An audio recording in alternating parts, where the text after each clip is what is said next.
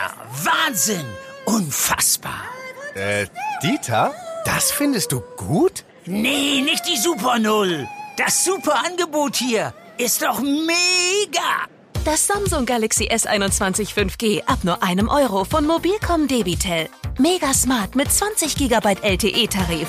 Jetzt sichern auf freenetdigital.de. Keine Sorge, ihr seid im richtigen Podcast gelandet. Ihr habt es gerade gehört. Bei uns läuft jetzt Werbung. Denn ihr seid so cool und klickt diesen Podcast so viel, dass sich tatsächlich ein Werbekunde dafür interessiert hat, auch für diesen Podcast jetzt Werbung zu schalten. Das freut mich natürlich sehr. Ähm, und was mich noch viel mehr freut, ist, dass ich heute endlich wieder einen Gast bzw. eine Gästin bei mir habe. Die liebe Verena Kensburg ist bei mir. Hallo Verena. Hallo Charlotte, ich freue mich auch. Ja, es ist super, hier nicht mehr alleine zu sitzen. Wir hatten es ja vor zwei, zwei Wochen, glaube ich, schon mal zusammen gemacht. Aber genau. ähm, ja, jetzt ist es schön, dich wieder hier zu haben. Und ein kleiner Hinweis für euch, falls in den nächsten zwei Tagen in Düsseldorf irgendwas super spektakuläres passiert und wir sprechen da in diesem Podcast nicht drüber, dann wundert euch bitte nicht. Das liegt daran, dass Verena und ich jetzt gerade am Mittwoch aufzeichnen, weil es für mich heute Nacht noch in den Urlaub geht und ich deswegen am Freitag nicht da bin. Also verzeiht es uns. Es sind aber, glaube ich, trotzdem sehr spannende Themen, über die wir sprechen. Gut, eins, das eher ein bisschen kurios ist. aber ähm, ja, vor allem wichtig, am Sonntag ist die Bundestagswahl und Verena, wir sprechen darüber, dass es kein 3G in den Wahllokalen geben wird. So ist das. Ähm, das hat mich ehrlich gesagt auch erst gewundert. Ähm, die Begründung ist aber eigentlich sehr logisch. Ähm, Wählen ist nämlich ein Grundrecht und mhm. das sorgt dafür, dass ähm, es da keine Beschränkungen geben soll, also auch keine 3G-Regel.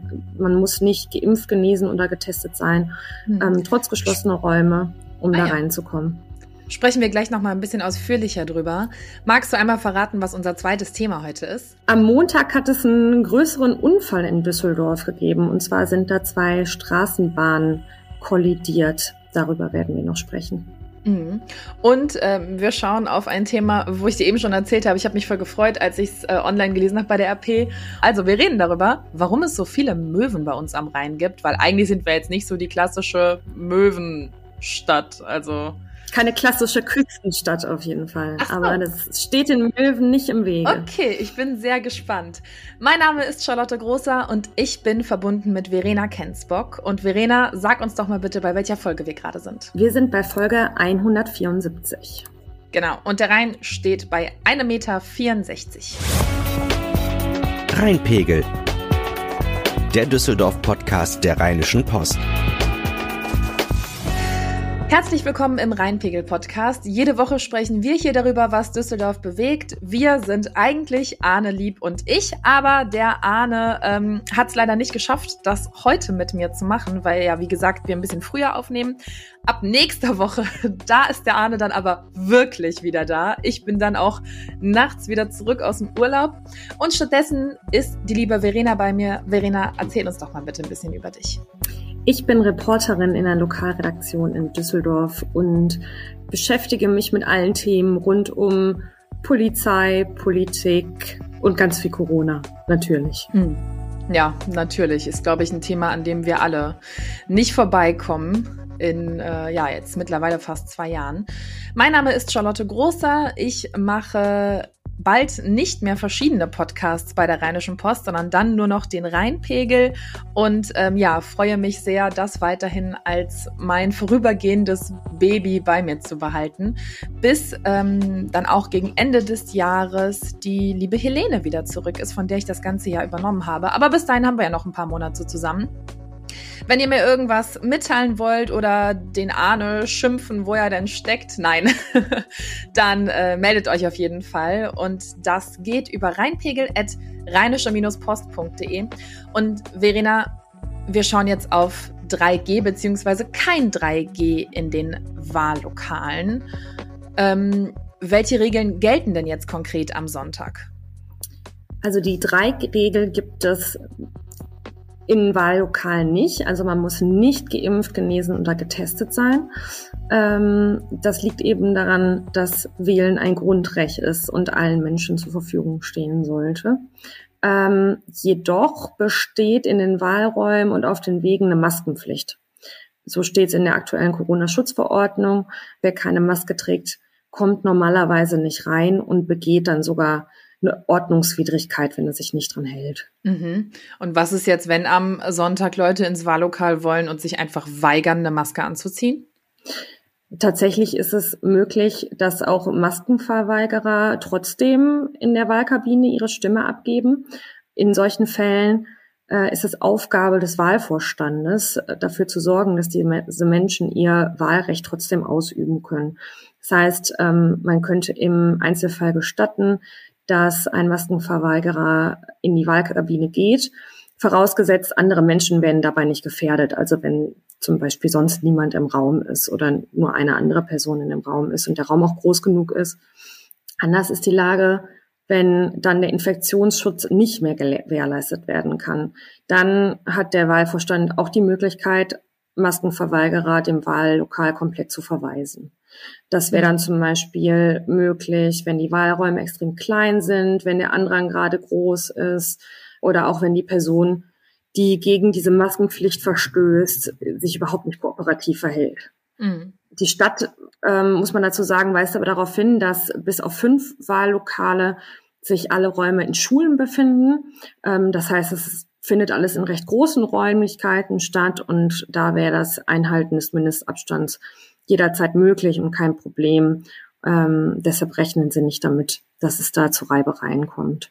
Okay, aber die Stadt wünscht sich natürlich, dass trotzdem möglichst alle Leute eine Maske aufziehen, wenn sie wählen gehen. Natürlich. Also das ist eigentlich die Pflicht, sich, dass sich alle dran halten. Also ausgenommen natürlich Personen, die aus medizinischen Gründen keine Maske tragen können. Die brauchen dafür aber auch ein ärztliches Zeugnis, das sie dann vorzeigen müssen.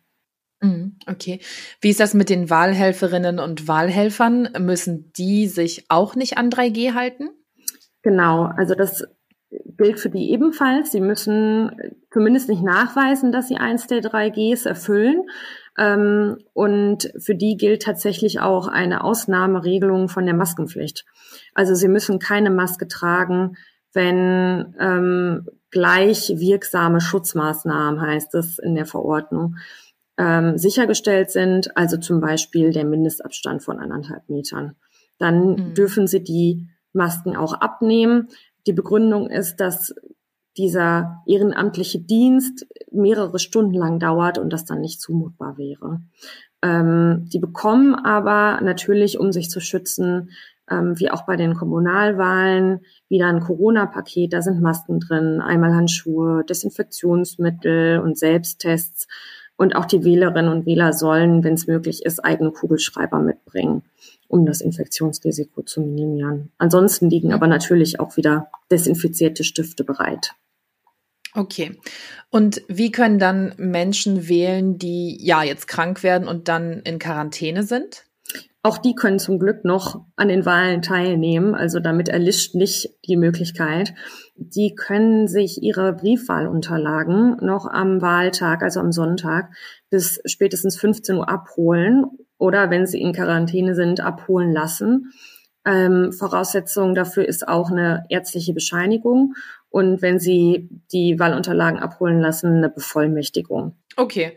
Und ist die Briefwahl dann auch für andere jetzt noch möglich? Wenn wir jetzt schauen, wir haben jetzt Mittwoch, beziehungsweise wenn wir den Podcast veröffentlichen, ja mittlerweile Freitag. Ja, es geht tatsächlich noch bis Freitag um 18 Uhr. Ähm, ah ja. Also wirklich ganz knapp. Ähm, es ist dann aber nicht mehr sichergestellt, dass ähm, die Briefwahlunterlagen auch per Post kommen.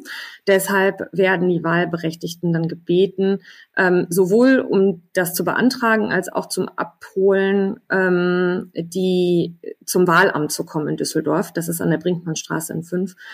Und ähm, dort sollen sie auch die ausgefüllten Stimmzettel wieder abgeben oder in den Bürgerbüros oder in den Bezirksverwaltungsstellen. Ähm, da kann man die tagsüber abgeben oder auch in die Briefkästen werfen. Wichtig ist nur, dass alles ähm, am Sonntag bis 18 Uhr im Wahlamt eingegangen ist. Ansonsten kann es nicht mehr gezählt werden. Hm, okay, dann äh, danke ich dir für die Infos. Eine persönliche Frage noch. Hast du schon gewählt? Ich habe tatsächlich schon Briefwahl gemacht, ja. Zum allerersten ah, ja. Mal in meinem Leben. Ich gehe sonst immer ähm, ganz brav ins äh, Wahlbüro und finde das irgendwie auch, äh, mag das irgendwie sehr gerne. Aber mhm. ausnahmsweise, weil ich auch nicht da bin, habe ich Briefwahl beantragt. Ja, das war auch mein Hintergedanke und es ist halt auch irgendwie einfacher. Ähm, also ich weiß nicht, wie es dir ging, aber diese zwei Briefe plus der Wahlzettel und dann noch diese Anleitung, wie machst du das? Ich hatte vorhin so Angst, irgendwas falsch zu machen. Ich habe es mir auch fünfmal durchgelesen, um bloß nichts falsch zu machen. Aber ich glaube, es hat geklappt. Ich glaube es auch, ja. Wir werden es dann ja am Sonntag. Gut, wir werden es nicht sehen, ob es geklappt hat, aber äh, ja. ja, ich bin mega gespannt, wie das Ergebnis am Ende aussehen wird. Ja. Ja, werde ich auf jeden Fall auch aus dem Urlaub verfolgen.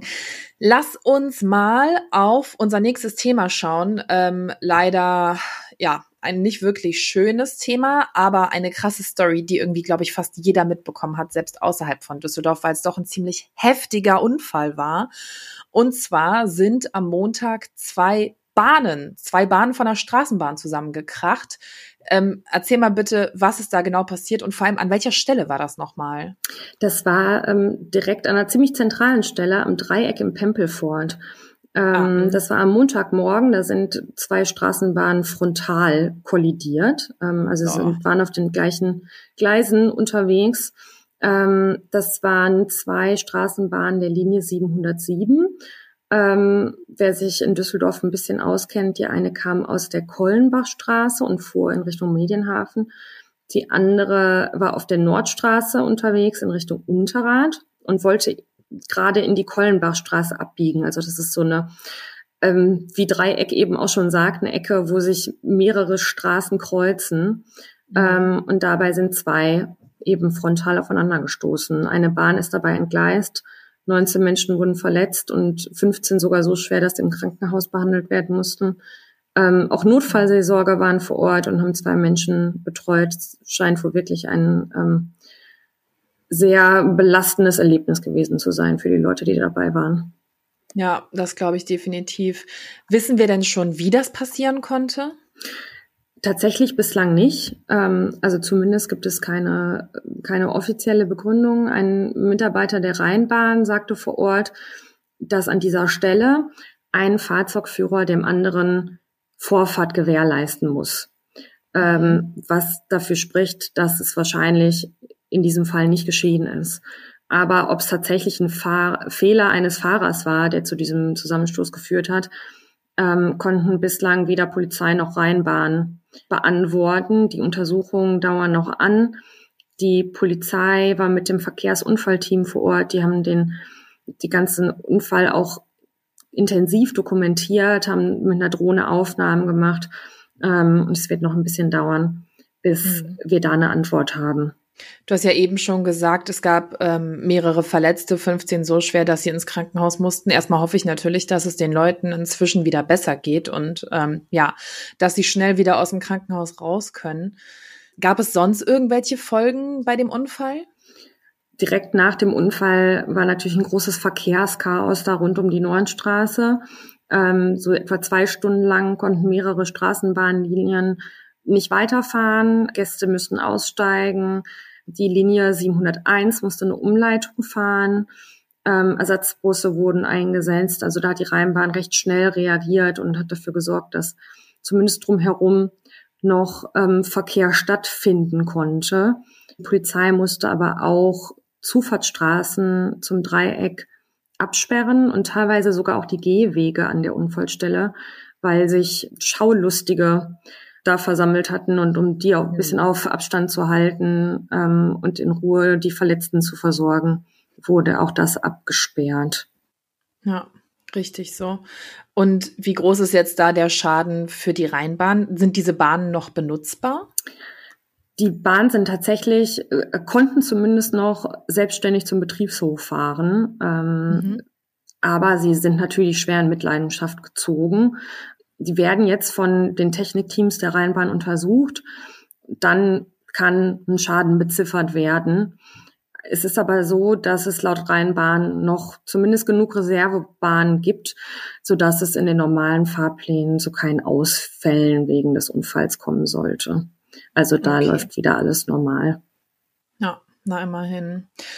Dann klärt sich das hoffentlich schnell auf. Das erinnert mich an so eine Geschichte vor ein paar Jahren.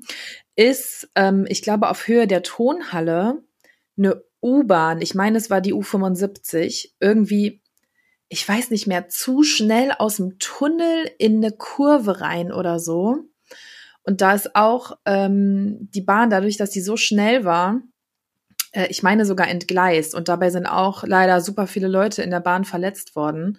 Und das ist mir irgendwie bis heute im Gedächtnis geblieben, weil du hattest ja eben gesagt, also 15 Leute davon so schwer verletzt, dass die ins Krankenhaus mussten, weil ein Klassenkamerad von mir in dieser Bahn saß und ich mhm. den gefragt hatte, was mit ihm los ist, weil der irgendwie eine ganze Woche lang mit so einem Verband, ich weiß nicht, Verband an der Schulter unterwegs war. Auf jeden Fall hat er sich immer wieder so die Schulter gerieben.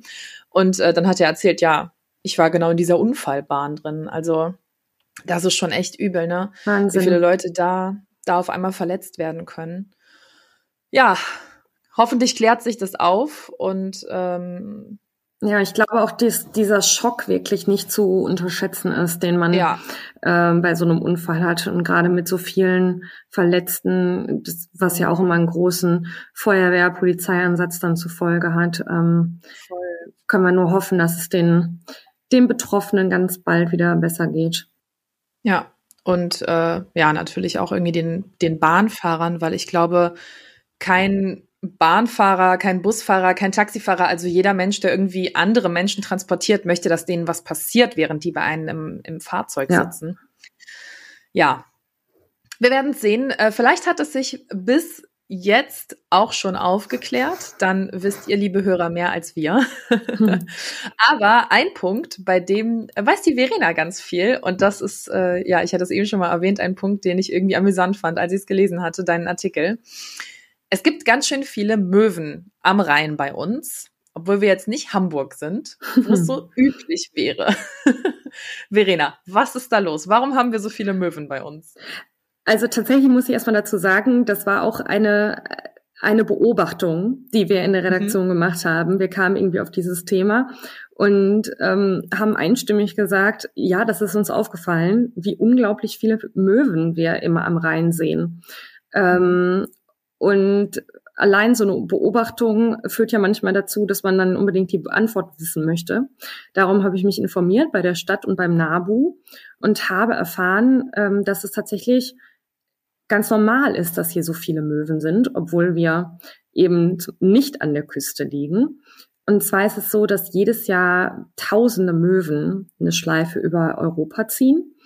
Die ziehen halt klassisch im Winter vom Norden, wo sie brüten, Richtung Süden. Und mhm. für viele dieser Vögel dient auch der Rhein als so eine Art Autobahn, an der sie sich orientieren.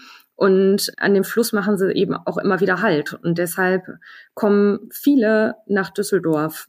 Am meisten sieht man hier die Lachmöwe. Das ist eine relativ Aha. kleine Möwenart ähm, und die bleibt tatsächlich auch häufig zum Überwintern ähm, hm. in Düsseldorf und ähm, ist auch oft in sehr großen Schwärmen unterwegs. Also wenn man die am Rhein sieht, ähm, ist es gut möglich, dass es Lachmöwen sind, die sich hier niedergelassen haben. Schön. Aber dass die bei uns brüten, ist eher unwahrscheinlich. Auch das ist möglich. Das kommt ein bisschen auf die Art an. Ähm, aber mhm. es gibt durchaus ähm, Möwen, die hier auch leben. Ähm, zum Beispiel ähm, im Naturschutzgebiet Himmelgeister Rheinbogen haben sich Heringsmöwen niedergelassen. Die sind da heimisch. Ähm, mhm. Andere Arten bauen ihre Nester zum Beispiel ähm, das hat mich selbst sehr überrascht, in Gewerbegebieten und auf so begrünten Flachdächern. Ähm, und zwar, so hat der Experte mir das erklärt, liegt es daran, dass die Möwen gerne eine Übersicht haben, ähm, ah, ja. damit sie ihre Eier schützen können in den Nestern. Ähm, und dadurch haben sie gerne den Überblick über den ganzen Himmel und die Gegend und deshalb dafür bieten sich dann eben so begrünte Flachdächer besonders gut an. Ah ja, okay. Ich habe jetzt gerade mal parallel die Lachmöwe und äh, was war das? Die Heringsmöwe genau. gegoogelt.